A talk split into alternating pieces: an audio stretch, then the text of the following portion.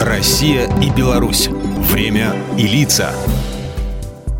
Здрасте, здесь Бунин, и сегодня я про рубли. И российские, и белорусские. Существует достаточно версий происхождения самого слова, который ныне официально существует лишь в России и Беларуси.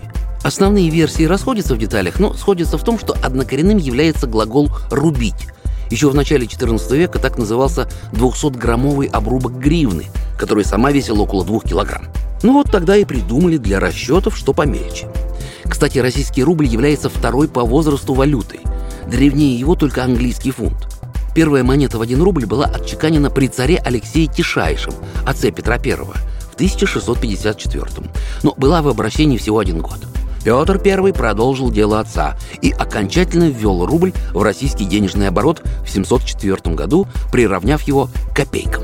Бумажные рубли появились при Екатерине II, и при ней же был отчеканен уникальный сестрорецкий рубль, такая медная монета весом почти в килограмм.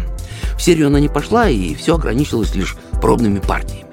Между прочим, появление бумажных денег вызвало появление двойного курса рубля в бумаге и в серебре.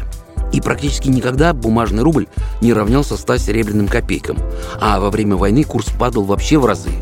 В Отечественную войну 12 года рубль ассигнациями стоил 20 серебряных копеек, а в Первую мировую всего лишь 7. В 1992 при распаде Советского Союза советские рубли отменили – в Беларуси, например, была введена купонная система, а затем и расчетные билеты Национального банка.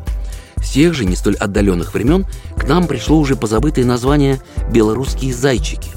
Называлась так белорусская валюта, потому что до 95 -го года на всех купюрах были изображены различные животные, обитавшие преимущественно в заповедниках. А пресловутый заяц был изображен не только на купюре номиналом в рубль, но и даже на 50-копеечной банкноте. Сама же белорусская валюта прошла непростой путь от последовательницы советских традиций до самостоятельной денежной единицы. Последняя деноминация укрепила белорусский рубль, и тогда же летом 16-го, впервые за всю историю белорусского рубля, в обращении были введены монеты.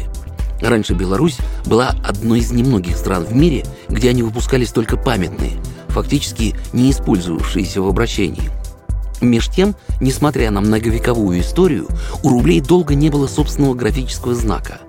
Недоразумение исправил Банк России в 13-м, после всероссийского обсуждения. Победителем стала буква «Р» с горизонтальной чертой, а памятные монеты с графическим знаком рубля появились лишь спустя год. Программа произведена по заказу телерадиовещательной организации Союзного государства. Россия и Беларусь. Время и лица.